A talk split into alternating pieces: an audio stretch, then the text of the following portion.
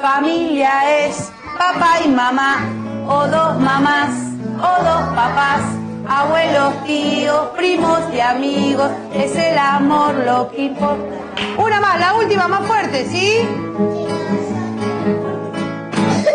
Nosotros los más pequeños tenemos nuestros derechos y en esta canción tan linda que yo quiero a mi familia tal cual como así la ves, porque son todas distintas, siempre la voy a querer. Familia es papá y mamá, o dos mamás, o dos papás. Esa canción, que cantaban niños de 4 o 5 años, generó mucho revuelo.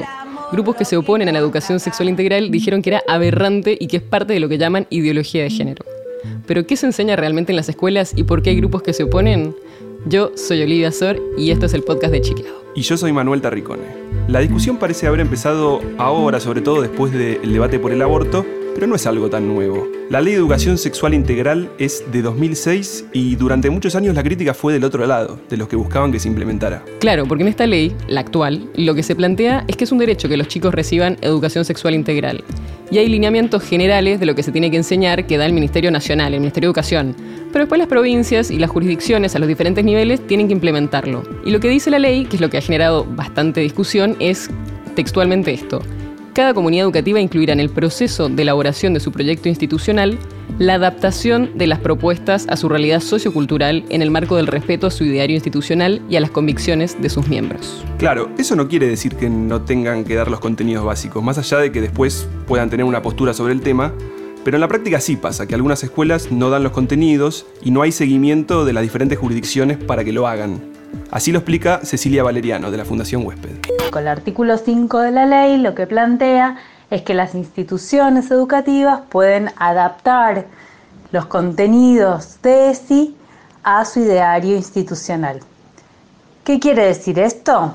Quiere decir que eh, eh, esto mismo, ¿no? Que puedo adaptar. ¿Puedo omitir? No. ¿Puedo cambiar la currícula? No.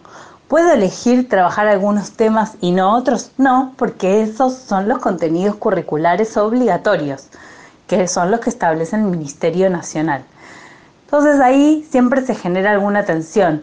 Muchas instituciones confesionales lo que hacen es decir que trabajan la ESI, trabajan en, entonces lo presentan como eh, educación en valores o educación para el amor, por ejemplo, son formas en las que la presentan, pero lo que hacen es sesgar la información o dar información incompleta u omitir contenidos, etcétera, etcétera.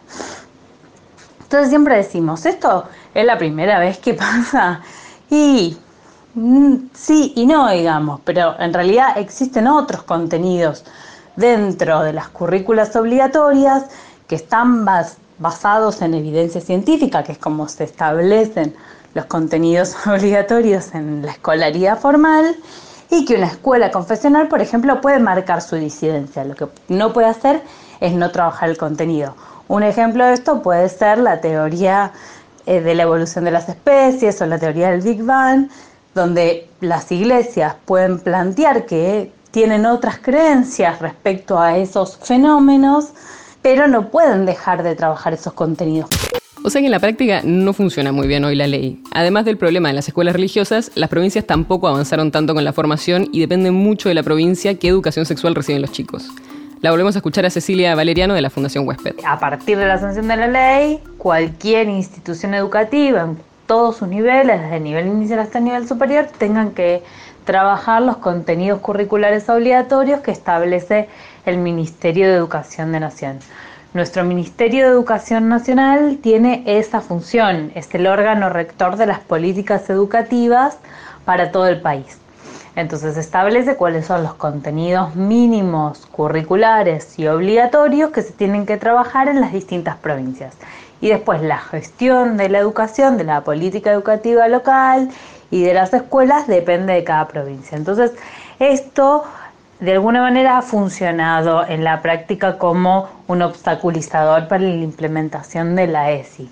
¿Por qué? Porque las provincias, a partir de la sanción de la 2650, tuvieron que ir eh, generando sus propias leyes de ESI o adhiriendo estas leyes a la ley nacional. Hoy la mayor parte de las provincias tienen sus propias leyes, sus propias normativas, sus propios programas, pero sin embargo la implementación sigue siendo deficiente, sigue siendo muy pobre. Como muchas veces pasa, en la ley está todo bastante bien. En la práctica está más complicado. Y depende mucho de la provincia el nivel de seguimiento y de apoyo que hay para que las escuelas efectivamente den los contenidos y los docentes den las clases. Y después hay que ver lo que pasa del lado del gobierno nacional, que es el que está a cargo de implementar esto, por supuesto, en todo el territorio. Desde el 2009, el Ministerio de Educación produce los materiales y da cursos presenciales y virtuales para los docentes que van a dar los contenidos de educación sexual el presupuesto que le destinan a esto ha ido cambiando bastante en estos años. En el 2018 cayó mucho en relación a años anteriores. Para 2019 está previsto más fondos, sobre todo porque es parte de un programa del gobierno para prevenir los embarazos no planificados entre adolescentes, el Plan ENIA. Y vamos a ver si esta inversión para este año muestra resultados con las metas que propone y si hay efectivamente más acceso a la educación sexual.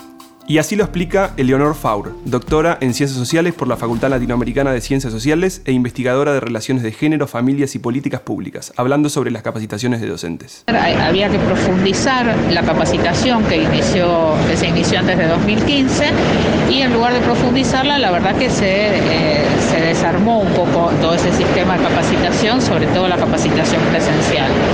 Desde el programa de educación sexual integral mantuvieron algunas capacitaciones virtuales, pero necesitaba y necesita todavía ser reforzada con capacitaciones presenciales que sean muy sostenidas. Entiendo que gracias al plan ENIA estas capacitaciones presenciales van a volver a tomar lugar. Esperemos que eso sea así porque realmente son indispensables para que se llegue a buen puerto. Hubo algunas mejoras en el último tiempo. El año pasado, en 2018, el Ministerio de Educación sacó una resolución actualizando los contenidos mínimos obligatorios de educación sexual, incluye nuevas perspectivas, refuerza la idea de que todas las escuelas tienen que incluir los contenidos de educación sexual integral. Y del lado de los alumnos lo reclaman. En las pruebas Aprender, que es donde se evalúa a los estudiantes, se les preguntó también a los que están en el último año de secundaria si hay temas sobre los que la escuela debería enseñar y no lo hace. El 60% contestó que no se enseña educación sexual con lo cual hay claramente una demanda por parte de los estudiantes. Y los estudiantes no son los únicos que hablan de esto. Muchos hablan en el debate público sobre la necesidad de enseñar educación sexual.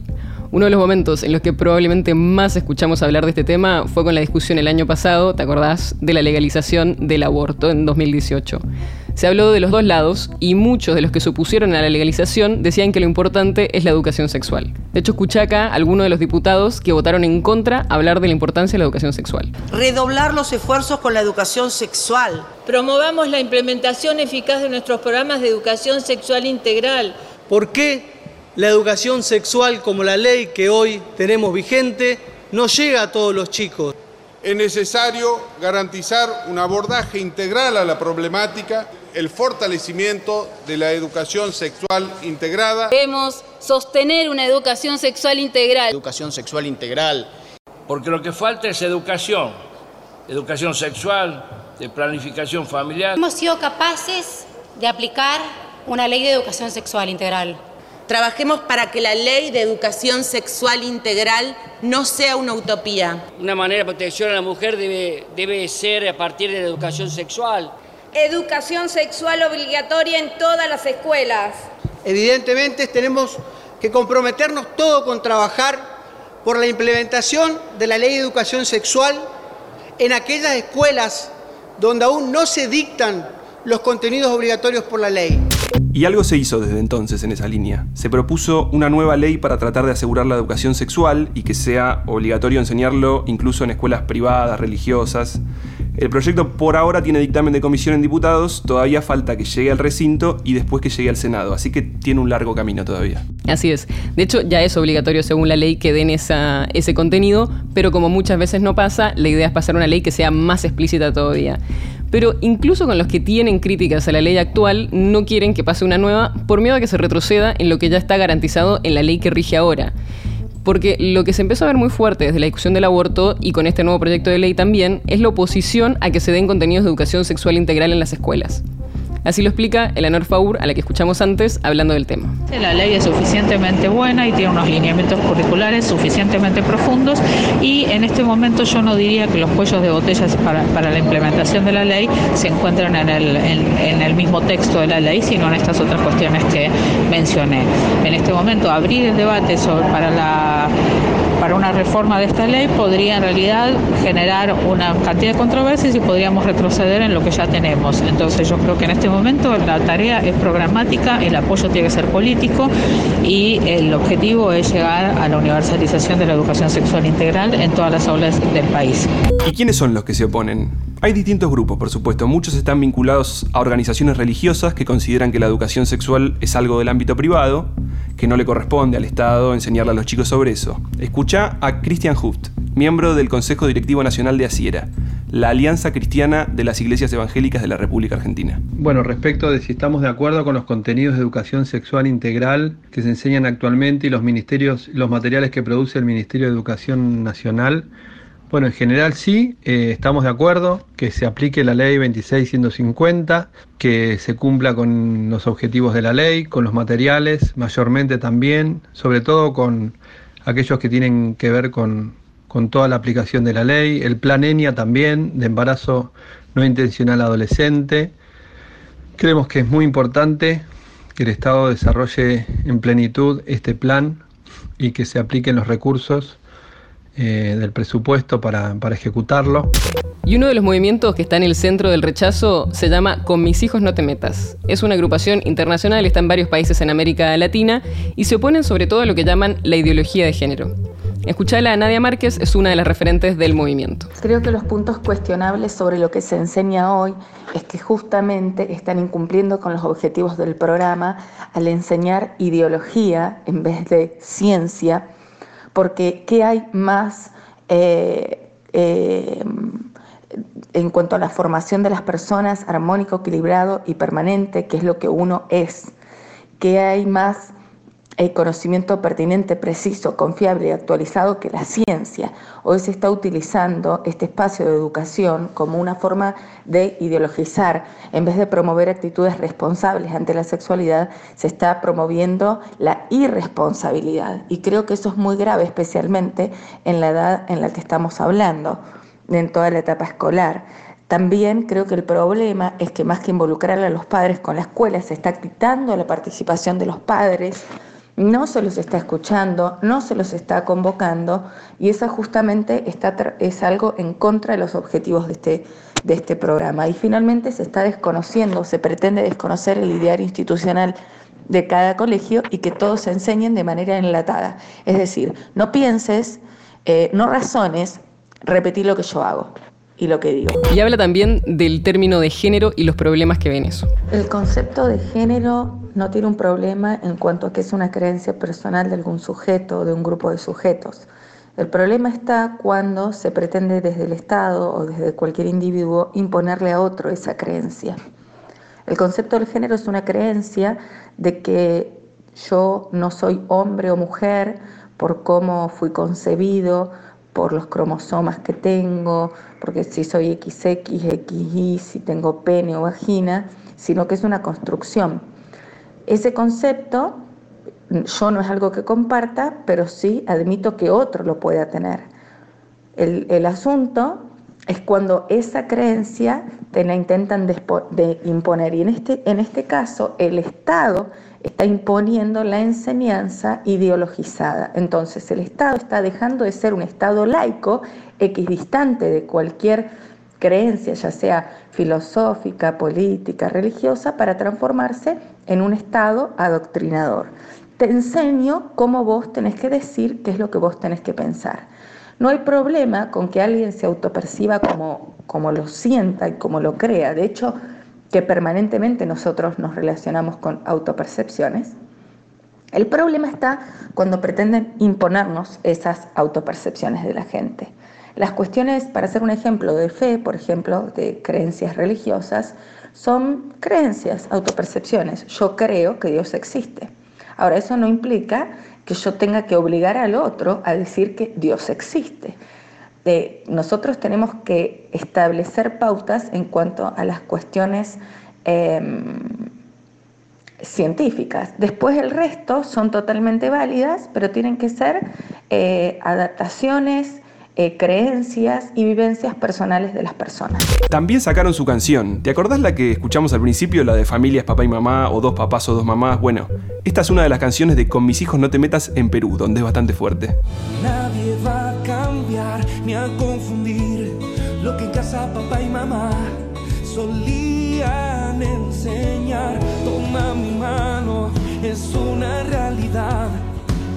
Unamos fuerzas, todos unidos.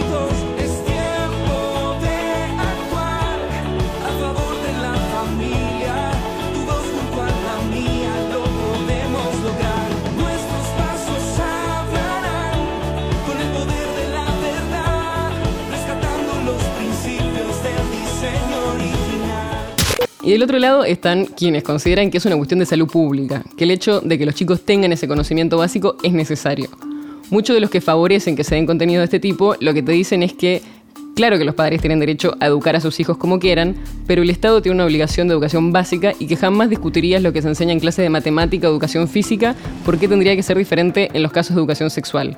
Es lo que nos decía Cecilia sobre la teoría del Big Bang. Y en el medio de esta discusión hay muchos mitos que circulan sobre qué es lo que efectivamente se enseña en las clases de educación sexual, porque una de las críticas es que se les enseña a niños de 4 o 5 años, lo cual es verdad.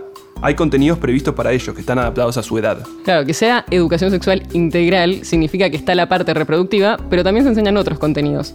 Por ejemplo, en los materiales que difunde el Ministerio de Educación, en nivel inicial, o sea, cuando tienen 4 o 5 años, lo que se les enseña es que hay partes íntimas que solo les pueden tocar los adultos por cuestiones de higiene, pero que si alguien les quiere tocar esas partes fuera de eso, le avisen a alguien de confianza, por ejemplo. Les enseñan también que las nenas pueden jugar con autitos, que no hay juegos de chicos y de chicas, y más adelante les van enseñando otras cosas, obviamente. En la primaria se enseña sobre los cambios del cuerpo, la diversidad de las familias, y se les empieza a enseñar sobre relaciones sexuales responsables.